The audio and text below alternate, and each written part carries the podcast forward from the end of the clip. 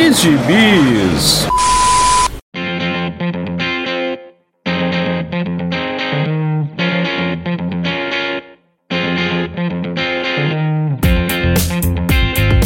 E aí, jagunçada, bem-vindos a mais uma edição do Pilha de Bis, o seu podcast semanal do site Arte Final. Acesse lá www.artefinalhq.com.br para todas as edições do Pilha de Bis, dos Sete Jagunços, do Omniverse e do A Pilha do Aranha.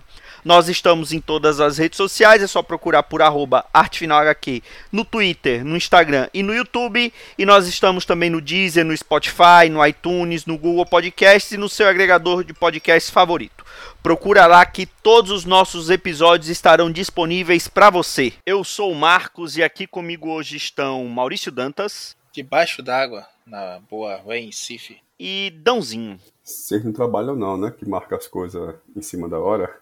Olha só, o cara, o, ca, o cara que falou para mim que pega dois alunos por, por ano para poder orientar e tá achando muito. Dia de segunda-feira à noite ele tá jogando RPG online e vem falar coisa aqui, Maurício. Vê se pode. Tudo de férias, na verdade. Olha só. então, pilha. É, é, é o que? A terceira ou é a quarta do ano? É a Segunda. é a segunda, né? E a greve vai ser quando? Não, isso aí não, não é comigo, não. E vai viajar é pra né? onde dessa vez? Cantinho, fiquei em casa. Acaba hoje minhas férias, inclusive. Ah. Não, Tem que lembrar é um que absurdo. o pilha de bis é um sentimento. É, explode o sentimento, assim, a vontade de gravar, tem que ser gravado. Aposto, esteja sempre apostos. Bom, então, já que você estava de férias, Dãozinho, você deve ter lido muita coisa, né? Então, o que, que você andou lendo esses dias? Mas pior que eu li muita coisa mesmo. O problema é que eu terminei agora é, esse primeiro arco da nova mensal do Hulk, que a gente já falou aqui em outro momento, né? Quando estava começando com o nosso saudoso amigo André Facas. E aí, eu só terminei agora nesse primeiro arco, foi um primeiro arco em seis partes, né? para quem tá sabendo, a fase do All Will já acabou, né? e eu não terminei, nem vou terminar, parei na metade, me enchi o saco daquilo dali, desisti, e aí assumiu o Donny Cates com o Ryan Otley, né, o Ryan Otley foi chutado do, do Homem-Aranha e veio aqui pro, pro Hulk. E aí eu lembro que a gente falamos, né, na, desse primeiro, dessa primeira edição, nós três tínhamos, tínhamos lido, né, naquele momento, a primeira edição, e você não entendemos nada, né, o Facas fingiu que explicou e ficou pior ainda do que, do que a emenda, né? E aí a sensação é que terminou esse primeiro arco e assim, eu não, não vou dizer que eu não entendi, eu vou dizer que assim, é, era para chegar assim do e falar e aí, meu irmão, sabe? Qual é a sua, né? O que é que você quer tá pensando da você, vida? Você, né? você não vai dizer que não entendeu, mas você, mas você não entendeu, né? Não, você só não vai dizer. Não, é, não, não é nem isso. É aquele negócio de várias camadas de, de carga de máquina, de Hulk nave, isso que aí vai pra outra dimensão que aparece outro banner lá, um banner careca, diga, diga de passagem, né? Que, e o, olha só, olha e só. O, e o Ross é presidente e vai soltar um bocado de bomba gama e você não sabe mais pra onde é que tá indo. Aí tem uma lá, que eu acho que estão na cabeça do banner. Meio que eu não sei mais o que é que tá na cabeça do banner, o que é que não tá na cabeça do banner. Mas assim, isso não interessa. O que é que interessa? Três coisas interessam. Primeiro, que foi em seis partes, e não precisava tudo isso, né? Começa por aí, não precisa do primeiro arco em seis partes. Imagine um primeiro arco que dura seis meses, né? Então acho que um, tudo bem, tá? Já é um exagero, acho que podia começar menorzinho, né? Mas não sou editor, quem sou eu, né? Segunda coisa, que é o principal para mim, que é está acontecendo com o Ryan Otley e Maurício Dantas? É a, é a colorização desse gibi, ele está mais preguiçoso, mais apressado que o normal. É o Instagram. Me ajuda aqui, porque tá muito. Não tá, assim, eu vou dizer que tá muito ruim a arte, né? Mas não tá muito ruim, mas tá muito esquisita, isso aqui. Sabe? Tá uma coisa muito estranha. Uma coisa assim que. Não sei, não sei o que tá acontecendo aqui não com esse negócio. Você leu isso aí? Li, li, li a semana passada até eu fechei o arco que tinha acumulado umas três edições e já, já engatei o crossover que vem com o Thor logo depois, né? Que é o Banner. Isso, que é bem massa velho, bem massa velho. Tem. Dar, não é spoiler, mas tem um Tony Stark com uma armadura e esmaga celestiais, pra você ter uma ideia do nível da coisa. que exagero. Pois é. Mas eu realmente o começo só dava pra gente entender que o Banner conseguiu fazer uma nave espacial conceitual na cabeça do Hulk. Não, não, não alugou um triplex na cabeça do Hulk, né? Alugou uma ponte de comando na cabeça do Hulk e virou picar da, da cabeça do Hulk lá. Usando a persona do Hulk presa numa, numa sala de máquinas, né? E quanto mais bichos inimigos clássicos do Hulk, o universo Marvel, ele E amigos também, né? E amigos também, é. Ele botava lá o Hulk para a persona do Hulk para lutar com essa essas programações lá, e aí dava mais raiva e deixava a nave Hulk mais poderosa. E aí ele vai para outras dimensões, aí tem aquela maluquice dele matar aquele aquele Stormwatch. Stormwatch não, né? Aquele Authority da Marvel. Até o Donny Cates tenta até fazer uma piadinha com. Eu gostei, eu confesso que me ganhou aí, principalmente nas duas últimas edições. Mas você falou tudo, Isso aí não, na mão do escritor que não quisesse enrolar tanto, porque o Donny Cates claramente não sabe para onde vai, né? Tá improvisando. Isso aí na mão de um escritor legal, assim, das antigas, dizer assim, o Peter David fazia essa história em duas partes. A não ser que ele dissesse pra ele, Peter David, faz aí seis edições mesmo. Aí ele sabia enrolar como que dizem. Mas eu concordo com você também do, do Ryan Otley. Ele tá simplificando o desenho. Parece que ele tá pegando muito atalho. Muito, muito atalho mesmo das coisas. Acho que até repetindo alguns quadros. Não, não tô de muita má vontade com ele, mas em alguns momentos pareceu que ele estava repetindo a pose. E a colorização também não, não casa, não. Ficou pesada. Ficou, sei lá, é lembrando. Estranho, é, é ficou, essa colorização. Ficou muito mais a cara do Joe Bennett na fase imortal do que o próprio. Como é o nome? O próprio Ryan Otley agora. Não casou, não. Ah, pronto, sabe o que é que lembra muito? Não, não vou deslembrar agora se é o mesmo colorista ficou lembrando a, a, colorização também do Thor, do Nick Klein, né? Que pede Isso. uma coisa mais pesada, mais escura. Mas, mas aqui, bicho, o Eltley funciona melhor com cor mais, mais clara, chapada, como a gente viu no Invencível, como a gente viu no, no gibi do Man, que ele se dignou a desenhar, né? E depois saiu com a desculpa que não, o gibi é quinzenal. Não dá para o desenhista é, desenhar todas as edições. Pô, então pelo menos fecha um arco, né? Depois descansa. Aí você aí adiantou a, a, minha terceira parte, que é justamente esse crossover Banner of War, que eu acho que. Eu, eu não li ainda o crossover, eu vou ler, ia ler agora, né? Ia ler hoje, se você não me atrapalhasse. Mas eu acho que a melhor coisa é saber que depois desse Hulk vai ter esse crossover com Thor, né? E aí vai ter um, tem um especialzinho, né? Aí depois é Thor, Hulk, Thor, Hulk, né? São cinco partes, né? O crossover. E que eu ia falar, né? Não é nem, nem pela essa chance de ter esse crossover entre os dois se estapeando, mas é que tem uma, uma arte né, de, de, propaganda desse crossover, né, Hulk vs Thor Banner of War, que é que fala né, que vai ser escrito pelo Donny Cates e desenhado pelo Cagalo, né, que é o Martin Cocolo, né, que assim a arte é muito melhor que a, a arte, a arte é o Thor e, e, o Hulk brigando, e cara é outro Hulk, sabe, é outro personagem, cara, assim é, em relação do Watson, é um Hulk assim gigantesco, gigantesco, sabe aquele Hulk das pernas grossas mesmo, né, as veias saltando, que não tem nem trapézio, tem tão, tanto músculo então é outra coisa, cara. Quando você vê só essa arte aqui, só essa artezinha aqui desse, dessa propaganda, é melhor que todas as, outras seis partes lá do, do Ryan Watson, que é uma pena, né? Porque eu gosto muito dele, mas aqui não, até agora não funcionou não o negócio. É, parece que o Otley ainda é, é, meio que tá decepcionando na Marvel, né? Ainda não disse que veio na Marvel, né? Quando ele foi anunciado lá no Homem-Aranha, veio com toda aquela expectativa, ele até eh, entregou um trabalho legal no Homem-Aranha, mas é, tipo, ele desenhava, era para ele fazer a, a, o arco todo da mensal. Aí ele desenhava duas edições e vinha Humberto Ramos. Aí não, não, não pegava, né? Aí agora no, no, no Hulk, que também o pessoal tinha uma expectativa enorme, parece que para ele conseguir entregar no prazo, ele tá fazendo isso, né? Pois é, assim, a, a sangueia, a podeia toda da, das pancadas aí está muito legal. Só que aí você vai ver o que, salvo engano, não é nem o Otley que vai desenhar a, a próxima aí, o Thor, né? O Cocolo, como o Dan falou, desenha o, Banner of War. E aí você vai ver o, a mensal, a do a, Nick Klein, tá, tá de licença aí, vai voltar depois desse que eu sou mas ele tem moral suficiente para descansar em dois, três meses, porque ele fecha os arcos certinho e sem perder a. Mas o Otley, não, apesar da, da poder, né, aquela sanguinolência toda, aquelas destruições na pancadaria, tá legal, tá bem na cara dele, mas o Teatro como tá pobre, ele é capaz de fazer mais coisas. Mas eu acho que é isso, Dão. A, tá voltando a rolar as convenções, né? Todo final de semana agora a gente vê os desistos indo para as convenções no Instagram e no Twitter, então ele deve estar tá ganhando mais com as commissions mesmo dele. Não, o que eu ia falar é que ele tá. Assim, o que salva, né? Que nessa sexta edição não teve, mas teve nas outras, é a escatologia, né? Quando o Hulk arrancando cabeça na sala de máquina, né? Aí pode, né? Arranca Isso, cabeça, arranca é. braço, aí você diz, ah, que, que massa, mas porra, sabe? É duas, três páginas e 17 ruim. Ainda não. Né? É, mete uma splash play dessa aí de violência gratuita, aí você fala, porra. Mas aí quando volta.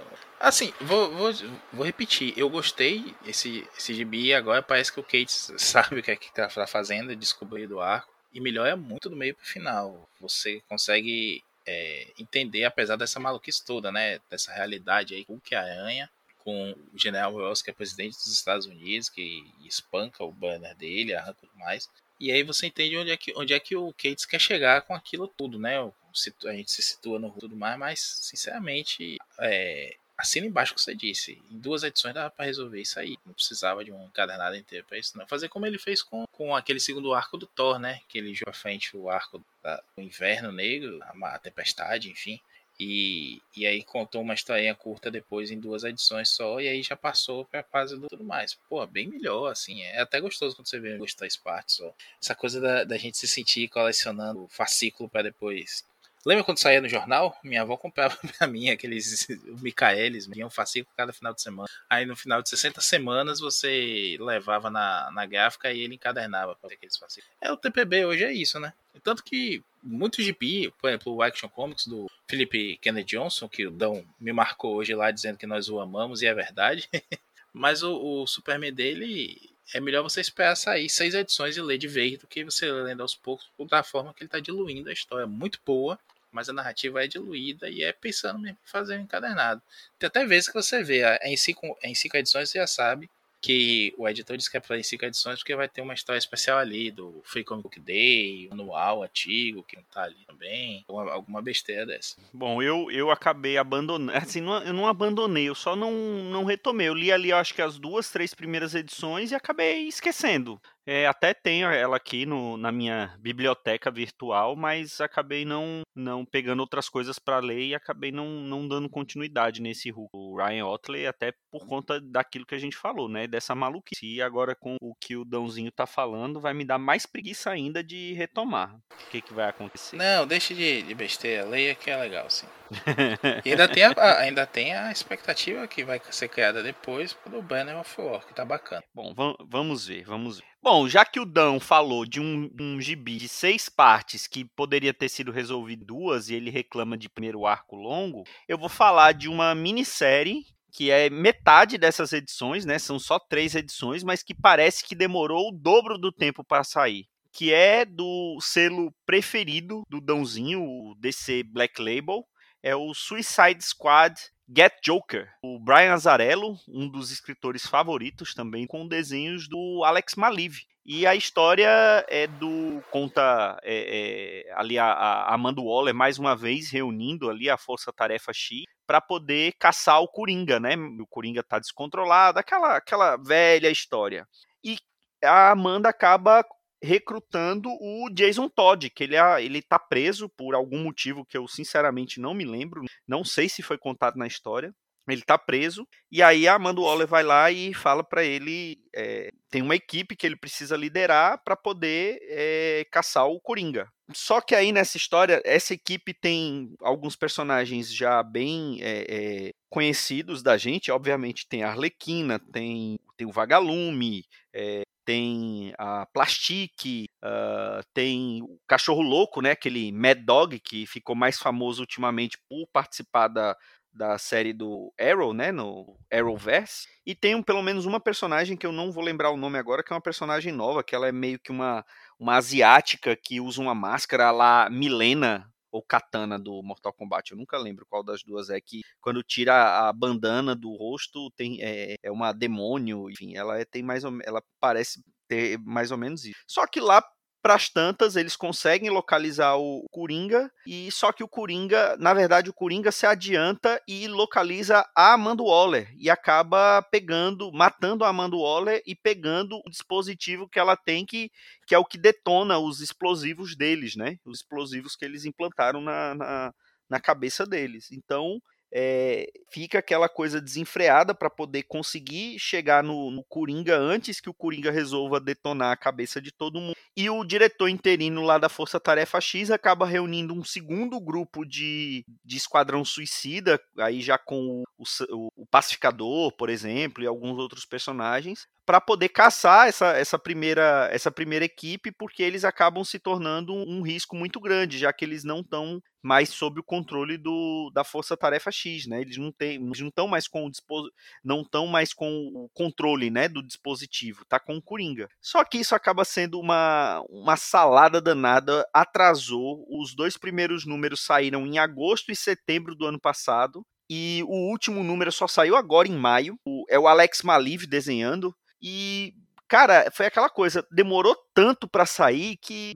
perdeu completamente assim o, tesão de ler o gibi. É, tem muito daquelas coisas do Black Label de querer parecer adultão, colocando é, palavrão na boca dos personagens. Só não tem nudez, né? Mas tem alguma coisa de gore, tem palavrão. Aí é aquela coisa para parecer adultão, para fazer parte do, do Tarja Preta. Mas de resto é uma coisa assim até bem esquecível, sabe? É, eu me interessei por ser Esquadrão Suicida e, e tava bem assim na moda, né, quando saiu, porque foi ali perto de quando saiu o filme do James Gunn, né? E logo depois viria a, a série da HBO Max do Pacificador, então o tema estava em alta, mas a execução eu achei bem qualquer nota. Você não chegou a ler isso ainda não, não foi, Maurício? Não, na verdade eu baixei os dois primeiros e fiquei naquela, né? Ah, são três números só, vou esperar sair o terceiro para ler de vez. E aí aconteceu isso. E até dei uma pesquisada aqui, Marcos, no que foi que aconteceu, se foi o Azaelo, porque já teve história do Azaelo até azar de outras vezes, porque estava negociando, manter cenas polêmicas e tá e tudo mais. Mas ao que tudo indica, a questão é a, a crise do papel, né? Eles estão ateazando, jogando para frente muito título que é considerado de menor vendagem, de menor apelo. E aí, como já tinha surfado na onda do começo, né, da, da, da saída do pacificador e tudo mais, como você bem. Eles deixaram para depois. E aí foram escalonando as, a, essas publicações. Metade ainda não saiu. Tem uma lista grande até aqui no Blade coisas que estão há mais de cinco meses casadas da DC. Então, é, concordo com você, perdeu muito essa, essa empolgação inicial aí, ninguém falando, assim, efetivamente dessa última edição. Me atrai por conta do, do Azael e do Malif, sem dúvida, mas Coringa de novo, Esquadrão Suicida de novo, tá com uma mensal legal do Esquadrão, fugindo, né, da, desses medalhões de sempre aí. Tem Arlequim, o Pacificador, o Flag e tudo mais, mas é uma abordagem bem diferente. Vai para multiverso, vai para invadir a Torre Titã, tudo mais. Tá dentro ali do universo DC, não só nessa coisa de só botar vilão, correndo até do rabo, da Waller. Então eu tô deixando para baixo na pilha mesmo. Um dia eu vou olhar para essas capas e ler. Mas é como o Dão diz, o Black Label, né? O Bat Label não tem moral nenhum. Dãozinho, é Black Label, Azarelo. Não, a única coisa que eu ia dizer é que você falou que não lembra porque o Jason Todd tá preso. Ele tá preso pelo marginal, né? Só por isso. Nunca tem motivo pra ele estar tá preso. Mas isso, isso nunca foi motivo para prender ninguém no universo DC. Mas agora tá sendo, pelo visto, né? Estão moralizando o universo DC, né? Finalmente, né? Daqui a pouco vão, vão proibir é, vão proibir cenoura no universo DC também. Lembra que desde Sandman não pode masturbação, né? No universo DC. Que o Gamer quis fazer referência à masturbação lá e aí o editor disse pra ele que não, ninguém se masturbava na DC, não. Aí o Gamer disse, ah, isso explica muita coisa. Mas isso foi antes ou depois daquele editorial do Grant Morrison para salvar o Invisível? Rapaz, esse editorial do Grant Morrison foi igual aquele editorial que ferrou com a Milestone, né? Que o Dwayne McDuffie saiu xingando. Ninguém viu. Passou. Aconteceu. tava olhando pro lado, tipo, isso ali, né? Não, matar a Gwen Stacy quando eu tava fora da cidade. Esse tipo de picareta. e você, caro Maurício Dantas, o que, que você leu esses ah, depois de ser sido chamado de Australopiteco peludão, ou depois de não gostar do filmezinho cult All Star Verde que ele gosta, eu gostaria de levar aqui o nível da conversa um indicado ao Eisner, que é o Nem Todo Robô, o Mark Russell. Está tendo publicação recente aqui, ainda não tem scan em português, mas o scan é em inglês mesmo, que está fácil aí. Chega no Telegram que a gente passa o link é do Mark Russell, como eu falei, né? Escritor que já apareceu aqui ali, né? fez um Future State. Ele fez o Second Coming, que aqui no Brasil saiu também, A Volta do Messias. E a arte. O, retor o Retorno do Messias. O Retorno do Messias, isso. Eu tô lendo esse isso. agora também, bem legalzinho, viu? É uma pegada diferente, mais engraçadinha assim, mas esse nem todo já tem uma, uma pegada mais crítica mesmo, assim, não é na cara, mas é, é, bem interessante. Antes que eu esqueça, a arte é do Mike Deodato, brasileiro, né? Quase nosso vizinho aqui, Marcos. E, é verdade. E eu ia morar na mesma rua do Deodato lá, mas de última hora a gente acabou mudando os planos. Olha que de, depois, depois eu vou lhe contar nos bastidores que a, a, o nível de, de, assim, aqueles graus de aproximação com o Deodato é até maior do que o que você imagina. o Dãozinho conhece essa história. estou mais próximo do Deodato do que do Papa, né? Naquela história lá de... É.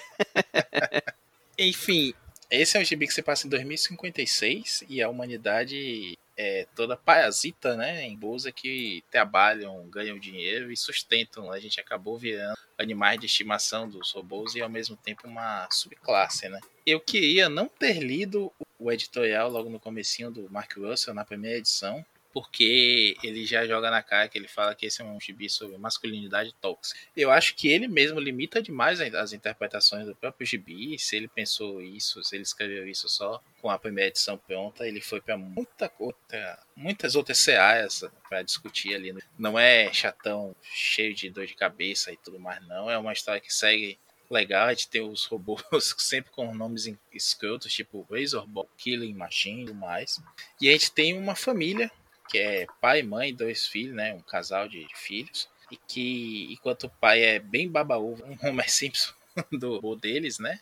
Na verdade, eles são os humanos. O robô tá com depressão, porque só tem que trabalhar e chega em casa e se tranca no sótão, onde ele e lá ele fica construindo alguma coisa que a gente não sabe o que é, a gente vai descobrir depois. É, existem algumas é, alguns setores dos robôs que estão querendo acabar de ver com humanos aí. Os humanos estão vivendo bolhas, né? Que são como se fosse assim, estufas, o que sobrou das cidades e fora delas é radioativo e não dá para viver por muito tempo. Tem as gangues, meio Mad Max fora das bolhas. E aí de repente um robô erra a dosagem lá do oxigênio mata a, todo mundo em Orlando, na bolha de Orlando, morre de sufocado, né? E aí ficam achando que é um absurdo, que precisa ter uma investigação e tudo mais. E a investigação é só é, o robô chegar lá e apresentar um pendrive com a defesa dele e em dois segundos sai o veredito, né? Pela lógica, ele é condenado não e achar que é uma coisa menor, ainda tem muito humano na Terra, só morreram alguns milhões.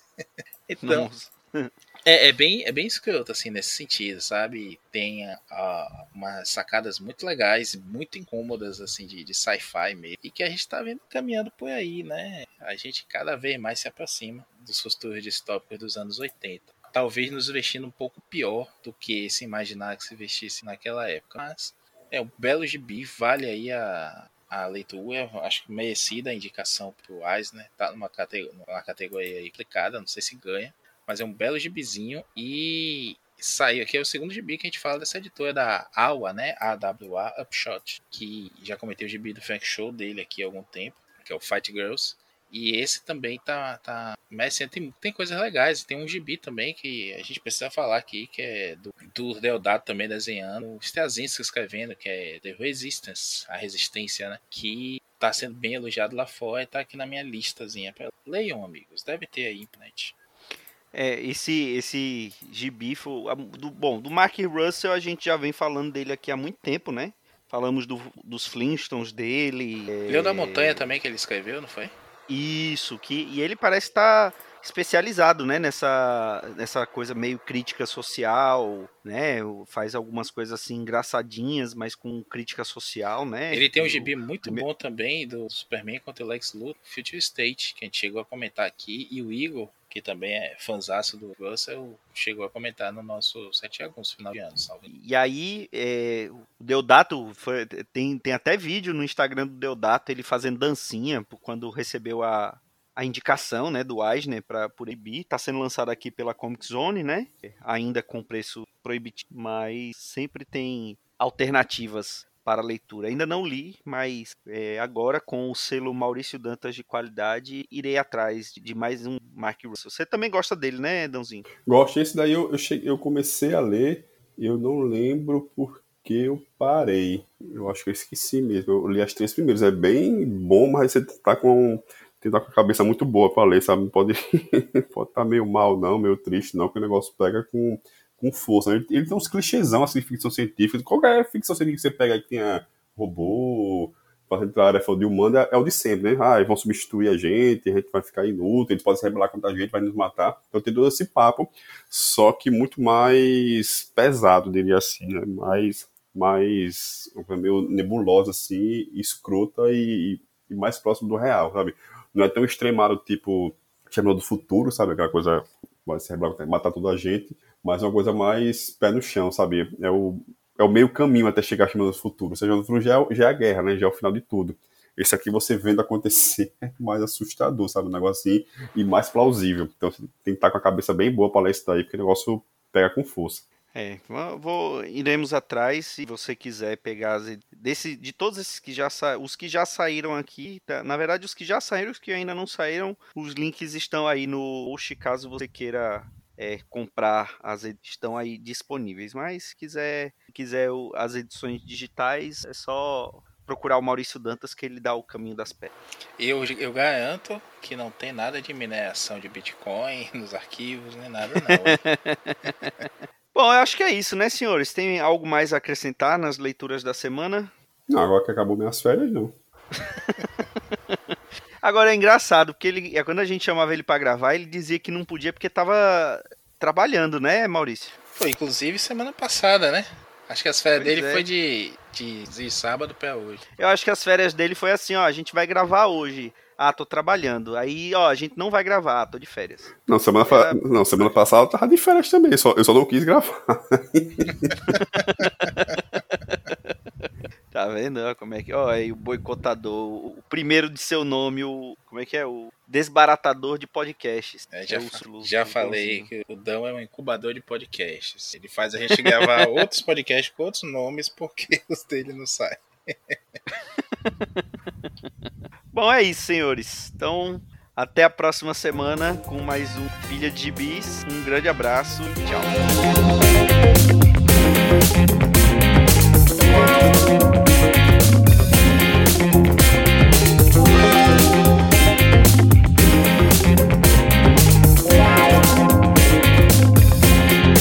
Esse foi o Pilha de Gibis, mais um podcast com selo dos cabras de qualidade do Arte Final. Gostou do que ouviu aqui? Compartilhe e acesse o site, tem muito mais conteúdo de qualidade esperando por você. Vai comprar seus gibis na Amazon? Compra acessando os nossos links. Você vai ajudar a manter esse trabalho. www.artefinalhq.com.br